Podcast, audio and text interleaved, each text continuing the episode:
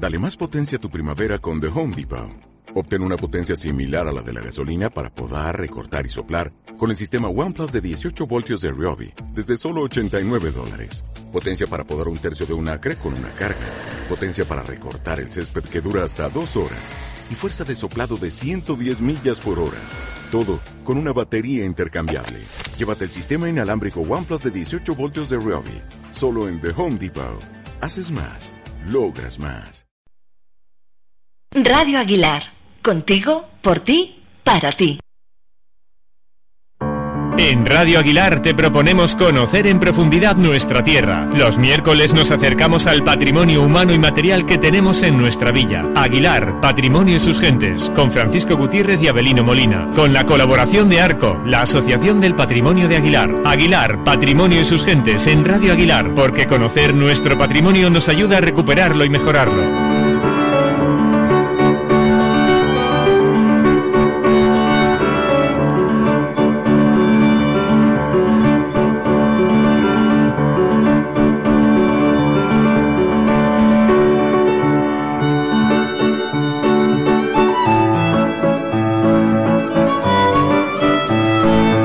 Ya en la sintonía de Radio Aguilar en esta jornada de miércoles 5 de febrero para nuestro espacio Aguilar Patrimonio y sus gentes con Abelina Molina y Francisco Gutiérrez, que los tenemos ya aquí con nosotros en el estudio. Buenos días, ¿qué tal? ¿Cómo estáis? Buenos días, bien. Muy bien, buenos días.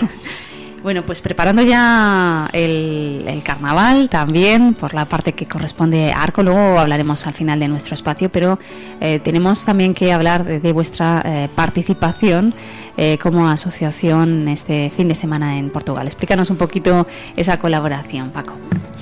Bueno, pues con mucha ilusión recibimos una invitación por parte de la organización de Benposta para acudir allí junto a otro montón de mascaradas y, grupos de toda la península ibérica, porque abarca tanto España como Portugal. Y en este caso, pues vamos a ir con orgullo a representar a nuestro pueblo Aguilar y a nuestra provincia Palencia y a compartir con estos grupos allí una jornada de, de mascarada y aprender de lo que ocurre por ahí también en otras mascaradas de nuestro territorio. Y bueno, eh, si te parece, Gema, hemos conseguido que esté con nosotros unos minutos eh, Víctor Hugo, organizador de esta de estas jornadas en Portugal, en Benposta, y si te parece le damos paso para conocer un poco más sobre este esta organización. Víctor. Sí, hola, buenos días. Eh, buenos días. Lo primero, gracias por acercarte a los micrófonos de Radio Aguilar y un poco para que la gente conozca un poco el evento que va a desarrollarse este fin de semana ahí en Benposta. Eh, cuéntanos un poco cómo surge la idea de organizar este encuentro de mascaradas y también un poco cómo enlaza con toda esa gran tradición que tiene el mundo de las mascaradas en Portugal. Sí, mira, este, este, esta, iniciativa eh, la tuve hace tres años porque estuve ya en muchos, en muchos sitios que hacen estos desfiles, en Lisboa, Zamora, Asturias, Galicia, Braganza, Lamego, y, y, un día dije, voy a hacer esto también en mi posta.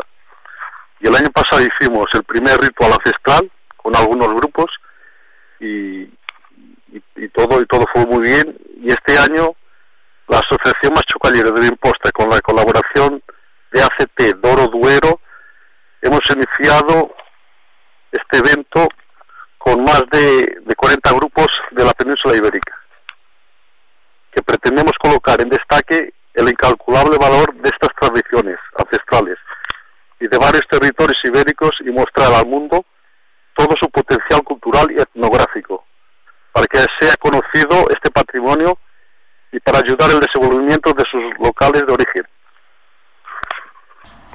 Y incluido está también los, los amarrones de Aguilar Campo. Eh, Víctor, eh, para que se haga una idea la gente de la dimensión, eh, eh ¿podemos hablarnos un poco de qué lugares van a acudir grupos hasta Benposta el sábado? Sí, los grupos provenientes de, de, España vienen de Cáceres, que son dos grupos, que es el, las Carantoñas de Aceuche, el Jarramplas de Piornal, de Zamora vienen 11 grupos, de León, un grupo. De, de Orense viene también un grupo. De Palencia, sois vosotros, que es Arco de, de Vilar Campo, los zamarrones, ¿no? Y provenientes de viene de Braganza, de Mirandela, Aveiro, de, de Mogadouro y también de Viñais. Y en total son 40 grupos ahí representados. Víctor, buenos días, soy Abelino. ¿Cómo es posible que un pueblo, un pueblo como Benposta, que casi no llega a los mil habitantes, creo, según mis noticias, cómo es posible que pueda, que podáis montar un evento de estas características? Es con, ganas y, con- también con la colaboración de ACT Duero hemos, pues, hemos hecho posible que, sea posible. Y con la ayuda de todos los grupos, ha, hecho posible que, que se crea este evento. Sí, porque al final, eh, ¿de qué, mm, de cuántos números, de cuántos participantes podemos estar hablando? Por las cuentas que tengo, por, por lo menos 400, 450. Sí, sí, claro, es que para, para esa cantidad de gente hay que buscar alojamiento, hay que darles de comer, hay que darles de vestir y habrá que darles algo de, de divertimiento, de música, Sí, etcétera, sí, etcétera, sí. que algo tendréis por ahí preparado también, ¿no? Sí, sí, sí, sí.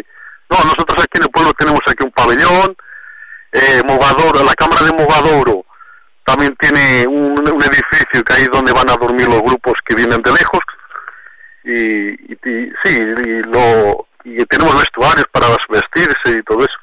Va a haber también 40, 40 puestos de, de venta también para que la gente vea otras cosas y va a haber mucha música, divertimiento, va a haber de todo. Sí, y eh, por ejemplo, el desfile o el pasacalles que se va a organizar, ¿cuándo va a ser y, y- y qué tiempo va a durar? Vale. A las, a las dos y media los, los grupos se van a reunir y a las tres de la tarde empieza el desfile. Por, wo- más o menos durará dos horas, dos horas y media. Es una vuelta por el pueblo y, y la- y es para que la gente conozca estos rituales diferentes. Una vez que acaba para el, que te- y para que- sí. El desfile, Víctor, un poco por que la gente, y también para animar, si alguien de entre nuestros oyentes se quiere animar a acercarse como espectador hasta Portugal y conozca este bonito territorio, un poco el programa que va a seguir. Una vez que acabe el desfile, también hay alguna cosita más por ahí prevista, ¿verdad? Sí, sí, sí. Va a venir también gente de la política, eh, me parece que viene también la ministra o de, de- del turismo de Castilla León, también va a venir el presidente de Puerto Norte, también va a venir a Benposta.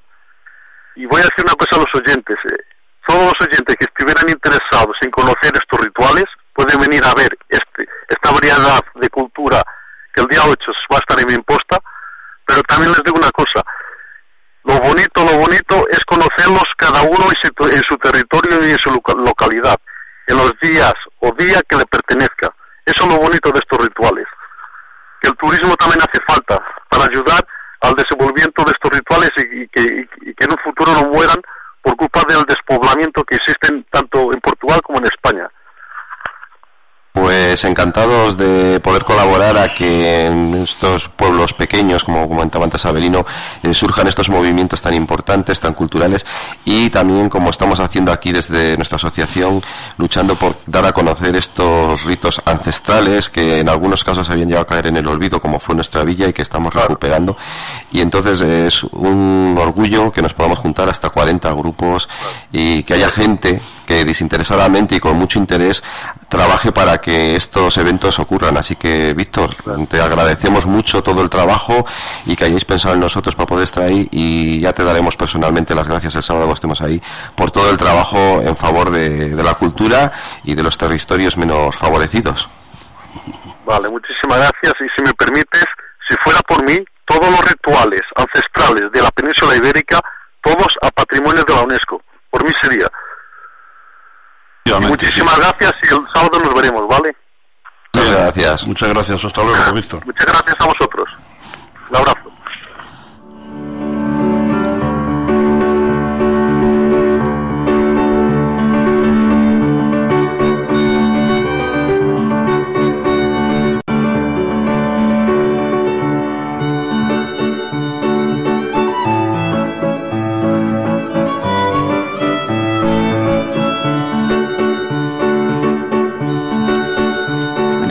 Interesante lo que nos contaba Víctor Hugo, ¿eh?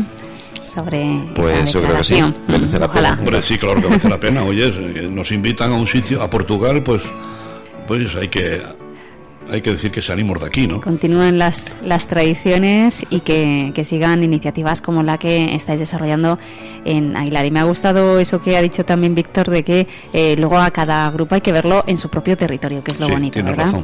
Pero también es bonito, va a ser muy bonito esa actividad, esa iniciativa, ese encuentro el sábado en, en Portugal pues es una oportunidad para conocernos con otros grupos, para ver lo que también se está haciendo en este sector, en otros territorios, y ir tomando un poco conciencia de que al final eh, este tipo de actos en algunos lugares se han intentado utilizar como algo diferencial, como algo que era exclusivo, y si nos damos cuenta es algo que es justo al revés, que nos une porque mm. todos lo tenemos.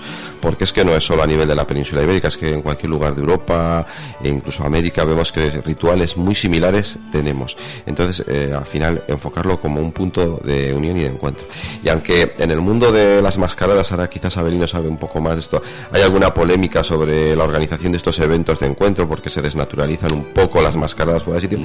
Pero bueno, también tiene ese, ese punto de que a un golpe de vista la gente puede ver muchas mascaradas, puede comparar y se puede un poco eh, despertar el interés para luego, como había dicho Hugo, conocerlas en su territorio, porque cierto es que se desnaturalizan esos actos. Por ejemplo, en un ejemplo nuestro, nosotros no vamos a poder hacer la típica representación que tenemos recuperada aquí en Aguilar, que son los cuatro grupos y tal, pues claro, ahí te debes a un recorrido ya varía, pero bueno, para dar una muestra y conocernos es así.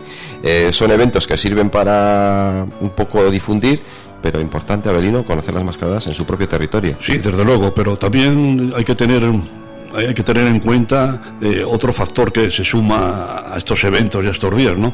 Y es la, tanta gente, ¿no? Eh, que se está eh, se está montando, está montando muchísimos grupos en cada sitio, claro, evidentemente como tuvieron esas costumbres y demás, pues están sacando estos eventos y pienso que, que algún día, si seguimos a estas velocidades, va a ser terrorífico, ¿no? Porque hay muchísima gente ya, muchísimos grupos y en fin, bueno, eh, es interesante, desde luego que es interesante, porque hay que conocer las raíces de las que provenimos, ¿no? Y, no obstante hay que defender también la tierra, el terruño donde naciste, ¿no? Que se conozca o que se sepa, o que, qué hicieron tus abuelos, o qué hicieron tus antepasados, qué costumbres tenían. Y desde luego que esa llamada que nosotros tuvimos ya hace muchísimo tiempo, ¿no? Cuando iniciamos estas costumbres allá por Cantabria, pues eh, eh, todo el mundo las tiene. Dice, ¿cómo no me voy a vestir yo como se vistió mi abuelo? ¿Y cómo no voy a hacer yo lo que hizo mi abuelo? Y ¿cómo no voy a sentir yo lo que sintió mi abuelo? Que es verdaderamente lo que te une al pasado, ¿no? Porque estos ritos lo que quieren es llevarte al pasado. Eh, la recordanza de tus antepasados, quienes fueron, lo que hicieron, para fortalecer lo que nosotros somos ahora. pero que sin embargo esto hoy en día parece que, se había perdido ya totalmente, porque parece que no importa el apellido del que vengas, ni, ni, ni la orla, ni la fama que tuviera tu familia, porque ahora generalmente, ¿quién pondría en el escudo que, que fue victorioso en una batalla? Nadie, ¿no? Porque hoy lo que podrías poner es pues un corrupto, que es verdaderamente los, mayores eh, los mayores apellidos de, la patria, parece que son los corruptos del país, ¿no?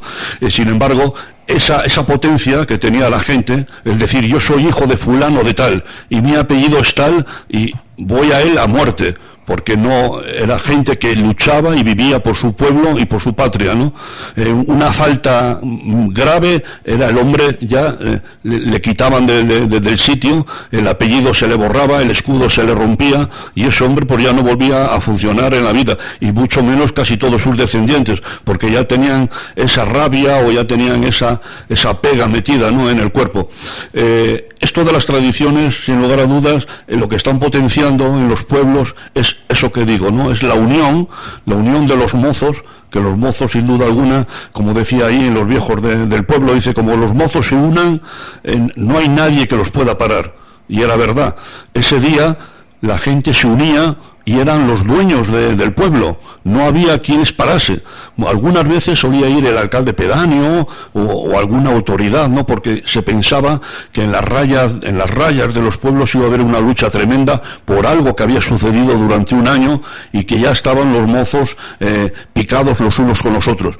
Pero era igual, era igual que porque el que sabía que iba a ir a la raya y había leña le iban a dar a él también, luego no iban. Entonces los mozos dirimían ese día a fuerza de leña quién era el que vencía y el que vencía pues era que tenía razón y los otros pues se tenían que ir corriendo al pueblo, ¿no? Pero ¿qué es a lo que vamos? Hoy en día es la unión y esto es muy importante y además de la unión los conocimientos de nuestros ancestros. Nos traen aquellas, aquellas, mm, aquellas historias, aquellos cantos, aquellos decires de nuestros antepasados que se están olvidando y que son valores que hoy en día se están perdiendo. Todos esos valores los come, los come el teléfono móvil ah, de los mozos y de los muchachos y lo que hay que, eh, no sé, lo que hay que entender o hay, lo que hay que eh, potenciar de alguna manera son todas estas cosas tradicionales que siempre nos han llevado por buen camino.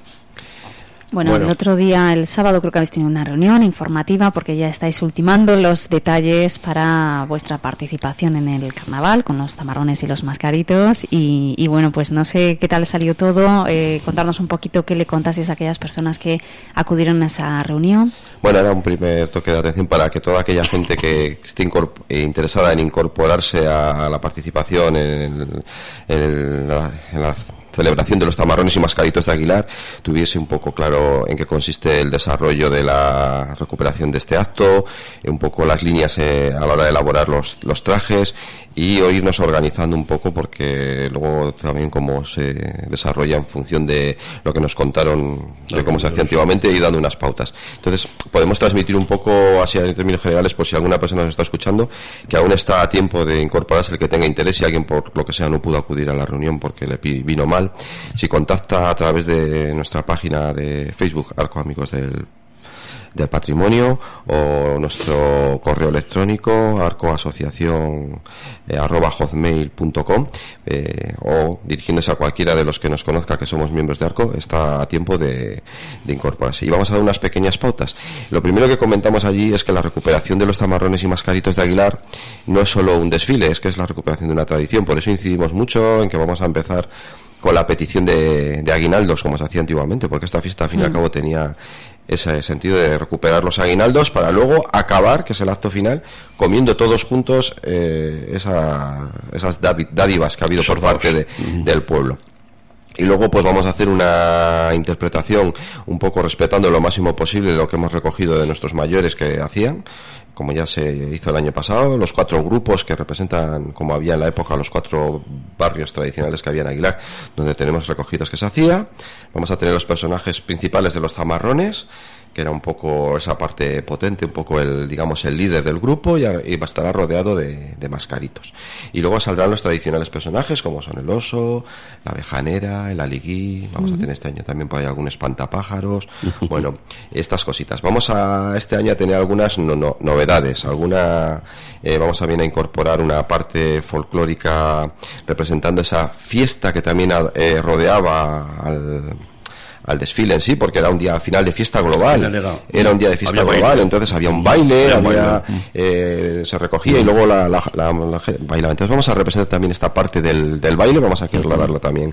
Cabida y alguna sorpresita por ahí porque vamos a sacar alguna, alguna representación y alguna comedia, alguna cosita, vamos a ir poco a poco Y tendremos también, como no, pues la lectura de coplas, el pelele y bueno de, momento el PLL no se puede decir quién es porque claro aparecerá sorpresa. aparecerá de por sorpresa el día de la quema. Y entonces un poco estuvimos un poco estructurando esto un poco dando esas connotaciones. La gente a veces tiene dudas qué traje me puedo hacer que sí que vale sí que no que vale entonces dimos un poco esta, estas pautas para irnos organizando y bueno que vaya sentándose ya este Antroido, como parece que ya hemos propuesto la asociación que se llame, para darle también el nombre de origen castellano. Carnaval es un poco más italiano. Estamos hablando al final de la misma cosa, pero bueno, también por asentarle.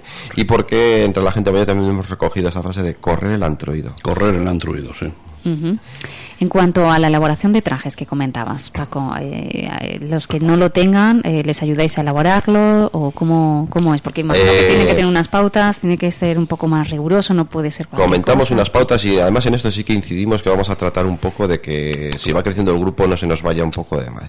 Entonces, las pautas son bastante claras. La gente en esa época se disfrazaba con elementos que tenían en su casa. Los elementos solían ser bastante limitados. Nadie tenía el acceso a ir a una tienda como hacemos ahora comprar un disfraz. Entonces, ¿de qué se, se tiraba?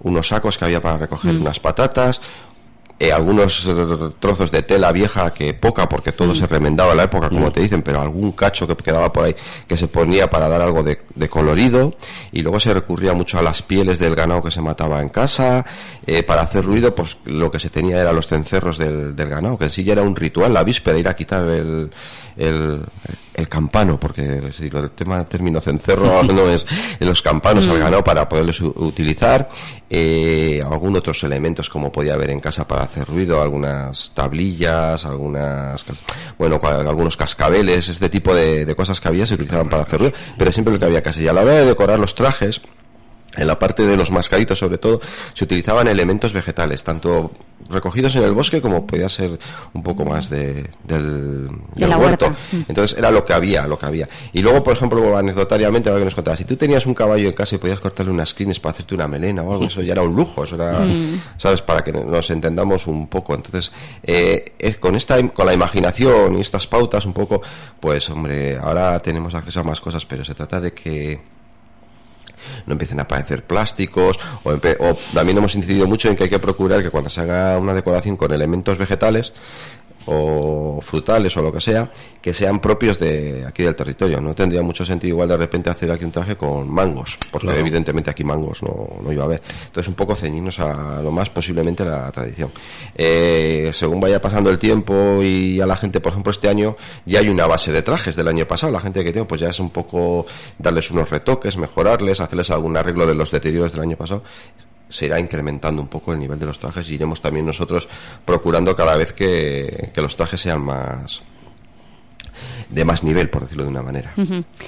Eh, estaba mirando el calendario porque nos queda todavía un programa antes de, sí. de el carnaval, así que bueno, eh, podemos hablar más profundamente si queréis eh, un poquito de esa, de esa actividad, de horarios y demás. De la participación este fin de semana de la que hablábamos hace un momento con, con Víctor, eh, hablabais de, de, esa oportunidad ¿no? para encontrarse con otros grupos, ver cómo están trabajando ellos, ver cuáles son las similitudes, las diferencias, cuáles son eh, os quería preguntar un poquito las diferencias con respecto a otros mascaritos que se celebren en otros lugares de, eh, bueno, pues de, Castilla y León, de nuestro entorno. Nos decía Víctor que había un grupo de León, otro de, Burgos, también de Zamora hay varios grupos. ¿Qué diferencias? No sé si habéis tenido ocasión de, analizar un poquito esto, de cómo se celebra el carnaval eh, en esos lugares. Hombre, generalmente todas estas mascaradas ¿no? son muy parecidas son muy parecidas porque vienen de los casi los mismos elementos, de los elementos pastoriles o de los elementos de agricultura, ¿no?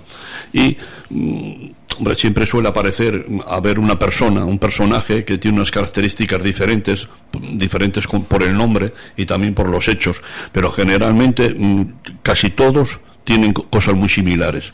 Eh, Nada más que hay que ver que, por ejemplo, que me, da decir zarramacos, que zamarrones, que zamorrocos, eh, son los mismos, ¿no?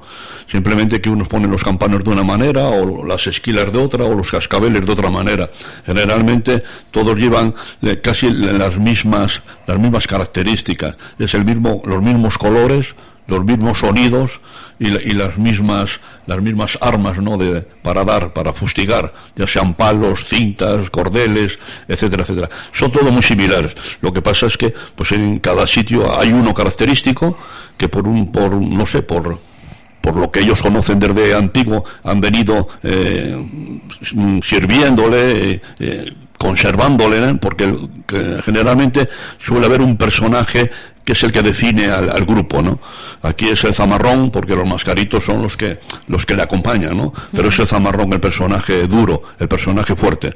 Igual que en cualquier otro sitio es el zangarrón, es el zamarraco, etcétera, etcétera. Todos vienen de la misma, de la misma raíz, generalmente del norte de, todo el norte de España, ya se hable desde Galicia, Asturias, eh, Cantabria, el País Vasco, eh, te metes para, para Francia, Alemania, eh, Hungría, etcétera, etcétera. Son todos unos personajes que tienen mm, muchísimo en común.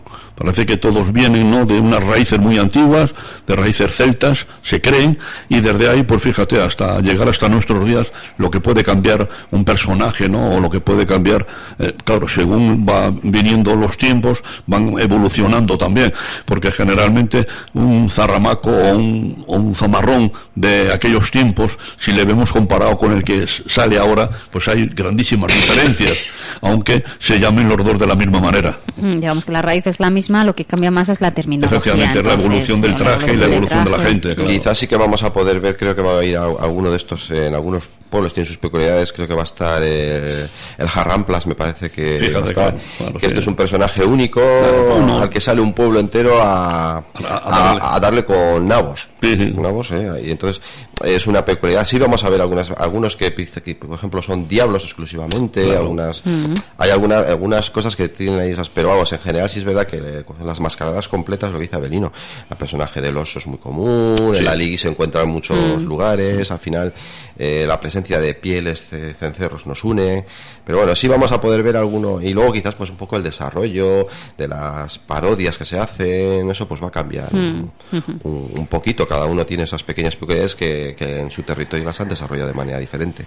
Sí, tenían en común generalmente también pues mm, aparte de, eh, de pedir, ¿no? Que era pedir para poder hacer una, una comida o una merienda ese día, eh, las características eran las coplas o pequeñas, pequeños teatrillos, ¿no? pequeñas comparsas que se llamaban por ahí, por el, por, el norte.